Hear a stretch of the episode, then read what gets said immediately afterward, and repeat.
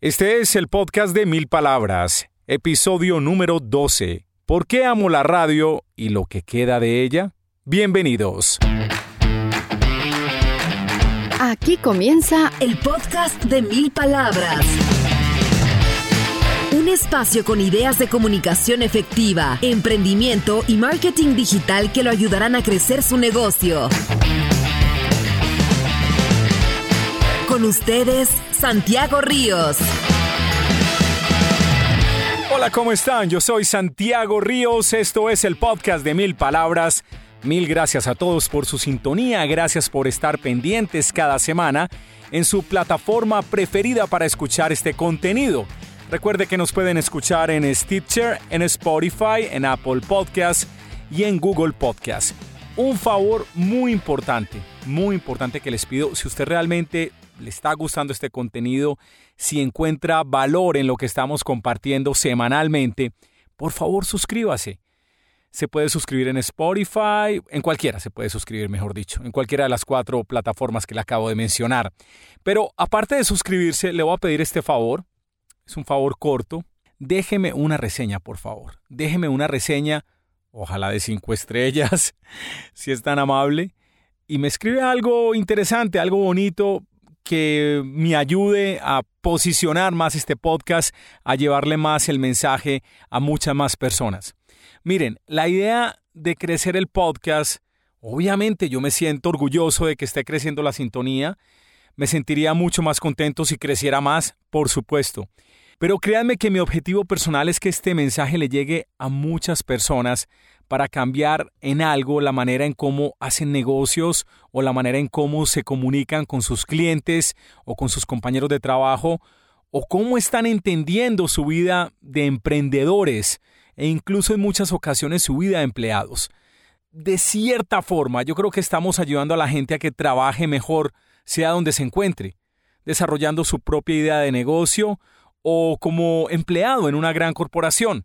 Eso es lo que yo quiero lograr, que la gente tenga un mensaje que le sirva para algo, un mensaje positivo que infortunadamente ya no escuchamos tanto en la radio tradicional porque está construida a partir de la polarización, del amarillismo, de restregar y restregar las noticias malas para causar esa desazón en la gente. Y yo creo que en este podcast tenemos una perspectiva, un punto de vista, una mirada muy diferente sobre las cosas, entendiendo que es mejor operar y trabajar desde lo que es posible, no desde el negativismo, no desde lo que es imposible.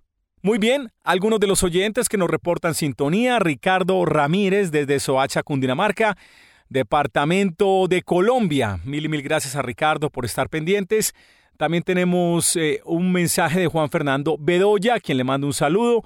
Juan Fernando escribe, Santiago, una bacanería de podcast. Bacanería es como algo muy bueno, eh, muy chévere. Bueno, en otros países de Latinoamérica dirán muy chido, dirán en México, muy guay, dirán en España. Bueno, no sé más calificativos en el resto de América Latina, pero Juan nos dice que una bacanería de podcast. Dice además, soy muy melómano y este símil está muy didáctico. Se refiere al podcast anterior, donde hablamos y explicamos por qué Camilo VI era el enemigo. Si no escuchó el podcast, vale la pena. Es muy importante para su marca escuchar lo que tengo que decir sobre por qué Camilo VI era mi enemigo. Lo va a entender cuando escuche el episodio número 11. Dice también Juan, algún día no muy lejos te contactaré para que me asesores. No quiero sentarme con vos sin los recursos económicos para poder actuar como es. Gracias. Muy bien, gracias Juan Fernando. Ese momento va a llegar, te lo aseguro. Recuerden que me pueden escribir a santiagoríos.milpalabras.com.co. Y atención, si alguien se anima a decirme algo y quiere salir en este podcast con su propia voz, me puede enviar un mensaje de audio y voy a dar mi teléfono eh, celular en Colombia. Me puede escribir por WhatsApp al 315-467-0314. 315-467-0314. Si tienen algún comentario, alguna pregunta, unas felicitaciones, bienvenidas por supuesto. Muy bien, a lo que vinimos el día de hoy. Les cuento esta pequeña historia. Llegaba yo a mi oficina en Medellín en las horas de la mañana y cuando iba a entrar el carro al parqueadero, venía trotando por la acera Una persona muy particular. Bueno, ni siquiera venía por la acera. Venía por la calle. Imagínense esta persona. Este tipo estaba más o menos en sus 35 años, calculo yo. El man venía sin camisa, trotando. Hay que decirlo, bien, el hombre bien de fibra, cero grasa, o sea, músculos, bien, pues, ¿para qué? Pero el tipo se cuida, ¿sí? Bueno, con su pantaloneta, sus tenis, está trotando sin camisa, pero dos particularidades muy extrañas. Una, tenía una barba larguísima, hagan de cuenta como la barba de David Letterman. ¿Han visto al presentador que tiene el programa en Netflix ahora? Bueno, una barba muy larga, más larga que la de Letterman, de hecho. Larga como que le llegaba hasta el ombligo, por decir algo. Barba larguísima y cargando un mazo. ¿Se han dado cuenta? Un mazo de estos como para derribar o para demoliciones en construcciones. Un mazo del tamaño, no mazo pequeño, no, mazo largo, incluso yo creo que más largo que un hacha. Un mazo más o menos de un metro, digo yo. El tipo trotando, con su barba, tan tan, mirando al frente y cargando el mazo. Una escena muy rara, muy, muy loca, muy curiosa, una escena de esas en Medellín. O sea, Usted ve eso en Nueva York y dice, ah, estos gringos están muy locos, aquí la... Claro, allá hay cada rareza, pero todavía no hay tantas rarezas de esas en Bogotá o Medellín, por ejemplo, por mencionar las ciudades más importantes de Colombia. Les digo que yo no era el único sorprendido. La gente pasaba en los carros y miraba como aterrada, la gente no sabía qué cara poner. Un tipo extrañísimo con esta actitud y trotando en contravía de los carros. Bastante curioso.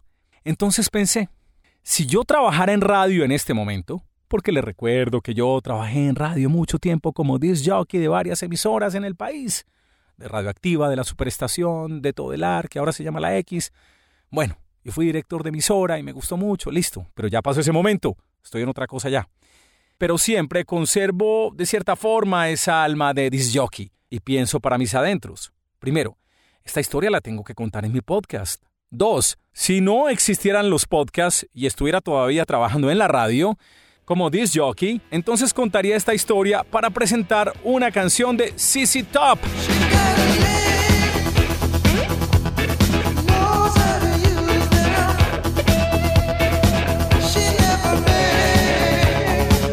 Bueno, algunos de ustedes cogieron el cuento, otros no lo conocen, pero les explico. Básicamente, CC Top era un trío, un grupo de rock de los 80, cuya característica principal era que tenían una barba larguísima, una barba como la de este señor que estaba trotando. Hubiera conectado perfecto esa historia con la presentación de una canción. Lo que quiero mencionar en este punto es cómo la radio, cómo el mensaje construido en audio que ahora podemos transmitir a través de podcast, es ideal para contar historias.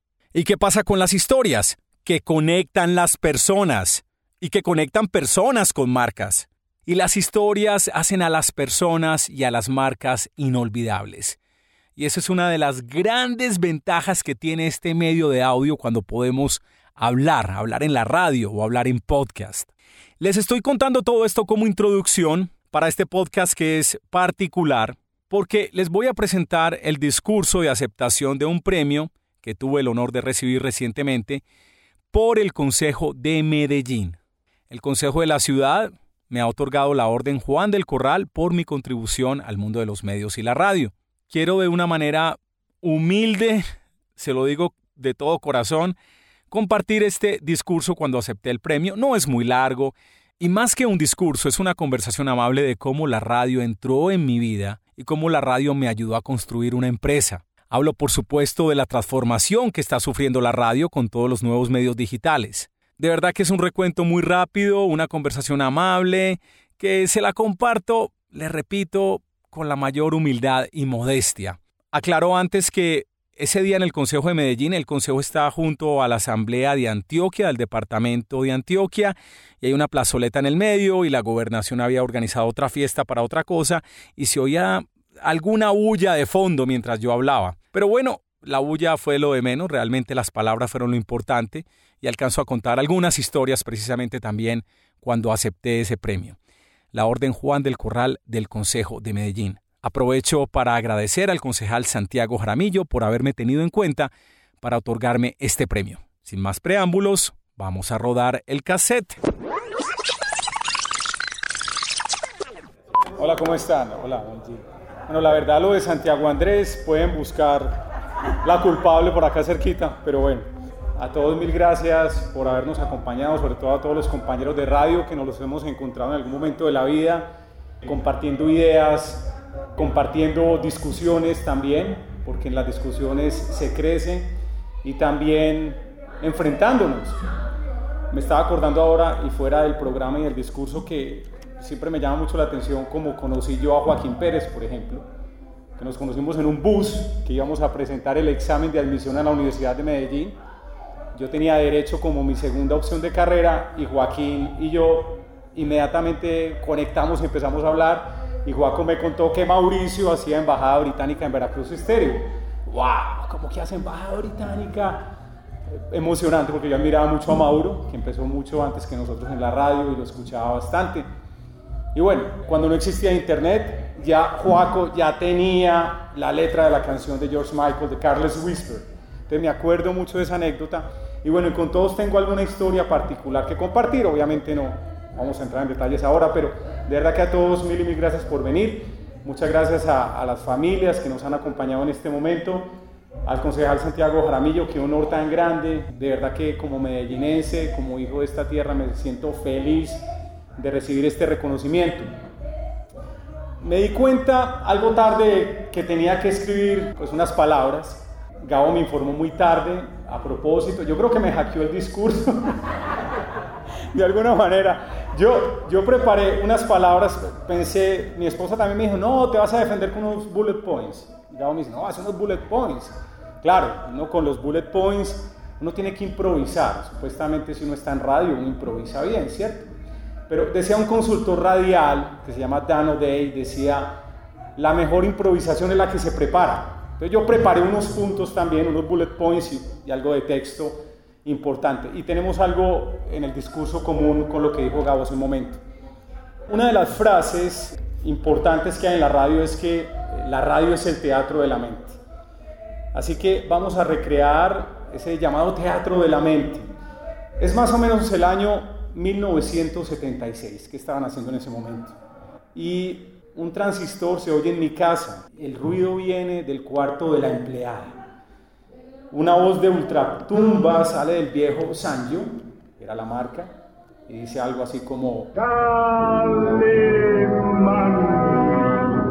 No está tan alto el cielo, es que hemos descendido demasiado. Ha comenzado uno de los shows más atrapantes de la radio colombiana es Calimán protagonizado por Gaspar Ospina. Quizás muchos de ustedes escucharon Calimán obviamente. Y Calimán nos transportaba a lugares que no habíamos visitado. Calimán nos llevaba a la India, a Italia, a Rumania. Nos llevaba a todas partes Calimán. Eso es parte de la magia de la radio, de las historias que se pueden contar con este medio. Bien decía mi profesor de teoría de la comunicación, Federico Medina, que en nuestra época la cultura popular entraba era por la radio, ¿cierto? Y la radio la tenía la empleada doméstica en la mayoría de los casos, porque los equipos de sonido que tenían radio incorporado, los papás no se lo dejaban tocar a uno. La cultura popular entraba por lo que programaba en su radio la empleada doméstica. A través de la radio, de ese sanyo viejo, conocí a Lucho Bermúdez. Sabe, sabe, sabe, sabe, sabe, sabe, sabe que mi mundo atormentado será mi mundo, mi mundo entero. Maravilloso. Mucho después se convirtió en objeto de estudio para mi tesis de grado, para graduarme como comunicador social de la Universidad Pontificia Bolivariana. A través de la radio conocí a Diana Ross.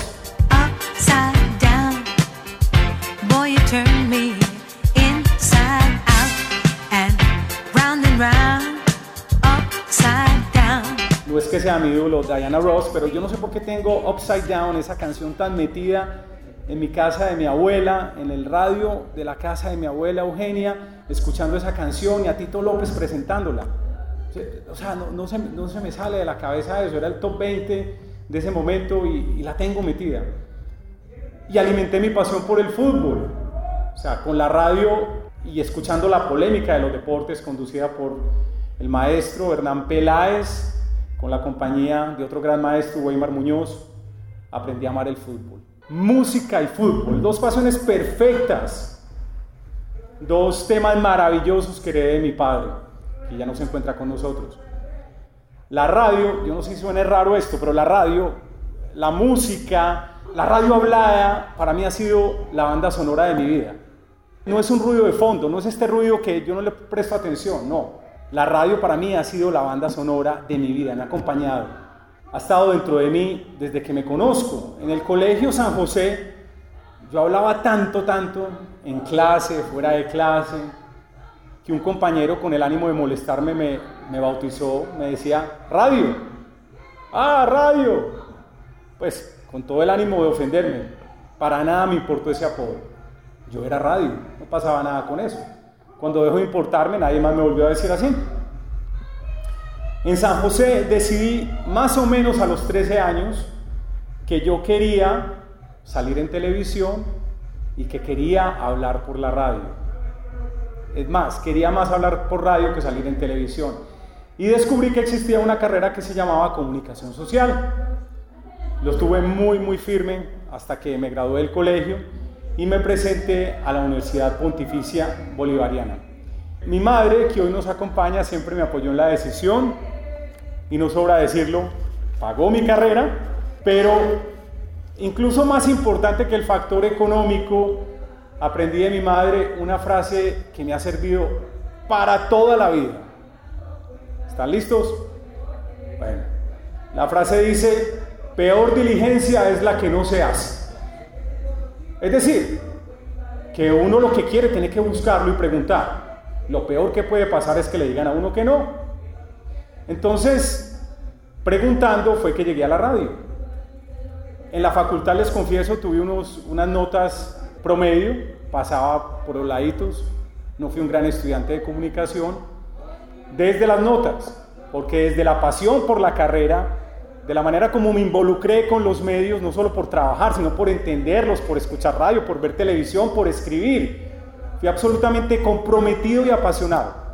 Y éramos un grupo de amigos que todo el tiempo hablábamos de medios, qué estaba pasando, porque este dijo esto, este habla maluco, este habla bien, esta persona no sabe, este sí. Entonces, con ese grupo de amigos dijimos, oiga, en Bolivariana hay una, una emisora, ¿por qué no preguntamos si nos dejan hacer un programa allá? Y un amigo mío Juan Carlos Velázquez dice, no, pero si no dicen nada es que haya demás que no necesitan a nadie. ¿Cómo así vamos a preguntar? Peor diligencia. Es la que no se hace. Fuimos donde Humberto y la decisión del programa fue en un minuto, haga el programa, empiece mañana. Entonces, en esta aventura me acompañó mi amigo Juan Carlos Gómez, con una voz extraordinaria. Llegamos los dos a hacer ese programa en Radio Bolivariana era muy extraño porque el programa se llamaba Sonido Joven eran 30 minutos presentando información y música. Siempre me ha gustado mucho como hablar de los artistas e informar, no solamente dar la hora y presentar la canción, sino contextualizar a la gente, hablar un poco más. Entonces era muy extraño porque, me acabo de acordar, ya les voy a contar. Entonces, competíamos contra Veracruz Estéreo en FM, contra Tobelar Estéreo en FM y nosotros en AM. Entonces nosotros decíamos al aire, si hay alguien que quiera llamarnos y bueno, hacer algún comentario, pues bienvenido ya. Por allá llamado uno o dos. Hola, ¿cómo estás? No, no, espera, estoy viendo. Es que, hola, ¿qué tal? Bueno, listo. Ajá, bueno, ¿dónde nos llama? No, el barrio tal, muy bueno, los felicito. Ah, muchas gracias, listo. Ay, orgullosísimos que nos están llamando. Y empezamos después, el programa duró un tiempo y había unas veces que yo no podía ir o Juan Carlos Gómez no podía ir. Entonces una vez me tocó ir a mí solo al programa, a Sonido Joven, y yo conduciendo el programa y hago yo el mismo comentario. Bueno, si alguien nos está escuchando, por favor, nos puede llamar, tranquilo. Me dice el control desde la cabina, mira, una llamada. Y yo, ah, qué bien, hombre, aló. ¿Qué, ¿Qué tal? ¿Con quién hablo? Con Chucho. bueno, era Juan Carlos Gómez. el tipo, este mucho hijo. Bueno, qué cosa. Muy bien. Después de Bolivariana, el tema avanzó y también por seguir pidiendo y por decir queremos trabajar acá. Me acuerdo que con Juan Carlos íbamos a Tobelar Estéreo a pedir la revista Billboard. Me recuerdo, no existía internet y la revista Billboard era la Biblia donde sacábamos las noticias. Le pedíamos la revista a las 2 de la tarde, íbamos a sacarle fotocopias, a las 3 la devolvíamos a Tuto, muy querido Tuto, Y un día Tuto Castro en todo el ar nos dice, ¿por qué no hacen el programa acá? Entonces ahí comenzó nuestra andanza en el mundo, en la radio profesional y verdad. Nos fuimos juntos, Juan Carlos Gómez y yo, a trabajar, así que desde acá pues le doy el agradecimiento a Tuto Castro. Bueno, no mencioné a Humberto Mesa de Radio Bolivariana, quien murió hace poco, el año pasado, si no estoy mal. Y después empezó pues una carrera en radio que para mí ha sido muy interesante, que ha sido llena de cosas buenas, de aprendizajes. En Caracol, Jorge Arrastía, el hijo de Julio Arrastía, yo creo que es el mejor jefe que he tenido, simplemente porque me dio la licencia y la autonomía para crear esa locura de meter nuevo rock en Medellín, de atrevernos con un sonido y un lenguaje diferente, no solamente era la música, sino también hablar distinto, tener personajes distintos. Jorge fue fundamental para meter la programa, en la programación nuevo rock y luego a consolidar con un equipo maravilloso donde estaba Gabriel Posada, a consolidar el planeta rock. Vale la pena mencionar acá obviamente a José Roldán, que Gilmar lo mencionó ahora. Teníamos un formato interesante, pero cuando Gabo y José llegan, o sea, la emisora reventó impresionante. O sea, eran los talentos y las personas que necesitábamos. Muy bien, menciono tres personas especiales acá, y cada uno con razón, sin un orden especial. El primero es Javier Rodríguez, que se encuentra con nosotros acá. Javier no solamente sabe que lo quiero, que lo aprecio, que es mi amigo, que es una persona que me ha enseñado mucho. Javier me dio la mano en un momento muy difícil de la vida, simplemente parece que hacer un programa acá. Era un momento para mí complicado, confuso. Y tengo ese programa hace mucho tiempo en Cámara FM. Javier me ha dado la licencia de hacer un programa a mi manera, donde no, no me pone el problema de por qué digo esto, de por qué meto este tema. Y es un programa que se llama Cultura General y que he aprendido toneladas. Pues, o sea, haciendo ese programa he aprendido de todos los temas que ustedes se imaginen. Primero. Segundo, a Javier le aprendí esa búsqueda de encontrar sonidos diferentes, lenguajes diferentes.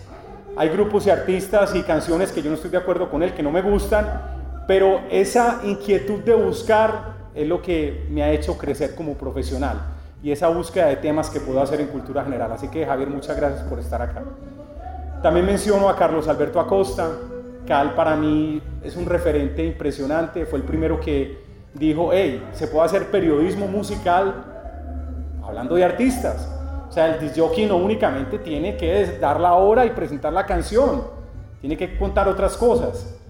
Y Cal ha sido un maestro en eso. Y el tercer referente que quiero mencionar es a Tito López, que bien lo ha mencionado Gabo. Tito fue jefe mío un tiempo, pero más que jefe yo lo admiraba profundamente. O sea, el tono de Tito es hermoso, es cálido, es atrapante, es cool. Tito para mí fue un referente y después cuando lo conocí trabajé con él. Es una estratega de radio impresionante para entender las audiencias, cómo se mueven, para construir sintonía. A ellos muchas gracias.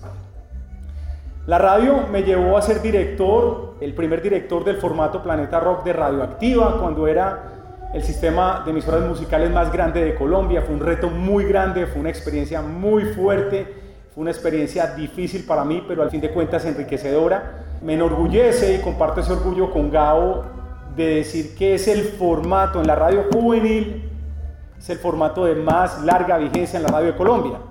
Ustedes lo saben muy bien, la radio las, las tuercen de crossover, a electrónica, a pop, a español, a inglés. Y Radioactiva Planeta Rock es el formato que más se ha mantenido y creo que hace mucho tiempo no sale ni siquiera del top 10 de la sintonía en Bogotá. Después de Planeta Rock, el nuevo siglo trajo cambios en la manera como todos nos comunicamos. Las marcas, las personas empezaron a hablar de manera diferente y la gente empezó con ese pánico que todavía existe. Gracias Andrés por venir. Ese pánico de que la radio se murió. Uy, la radio se murió. Yo no creo eso, sinceramente. Yo no creo eso. También, bueno, no va a ser controversia ahora. Siento que el medio simplemente como modelo de negocio cambió. O sea, la radio no puede vivir ahora de la venta de publicidad únicamente. Pero yo entiendo la radio no únicamente como medio, yo entiendo la radio como lenguaje. O sea, es, es la manera de conversar, de inspirar, de emocionar, de provocar la acción, de hacer que las cosas pasen. Esa es la palabra, eso es lo que está en la radio. Eso no ha cambiado. Es que las historias que nos inspiran existen desde hace miles de años. Desde que el hombre se conoce ha contado historias. Después llegaron los curas, En la confesión, llegaron los psicólogos, llegó la radio, ya no está la radio como medio, no está el transistor, pero la palabra sigue siendo muy fuerte, eso no se ha acabado. Yo al contrario veo una oportunidad gigante. Esa es la oportunidad que traté de entender con el emprendimiento que empecé hace ya 14 años, una empresa que se llama Mil Palabras, y creamos la primera empresa en América Latina, hace 14 años, hace rato, que hace podcast para la comunicación de las organizaciones, para la comunicación interna de las organizaciones. Eso es lo que hemos creado a partir de esas nuevas tecnologías. Y creé el emprendimiento no con el objetivo de, no, esto me va a llenar de plata. Pues yo quiero que sí me llene de plata.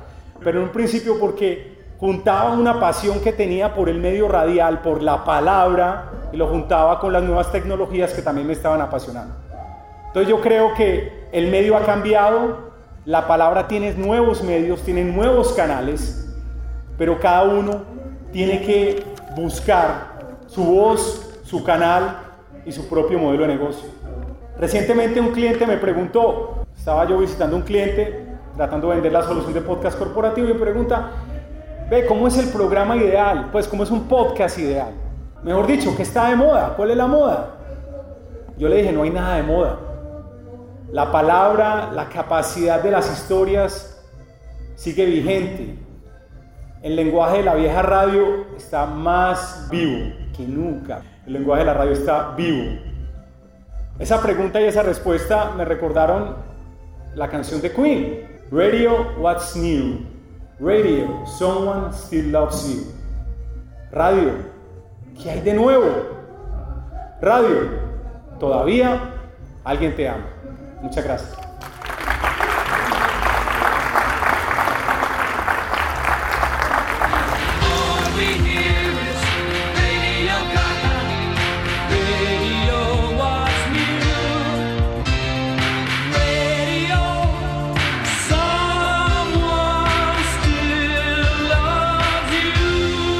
Muy bien, ese fue mi discurso, mi speech en el Consejo de Medellín cuando recibí la orden Juan del Corral.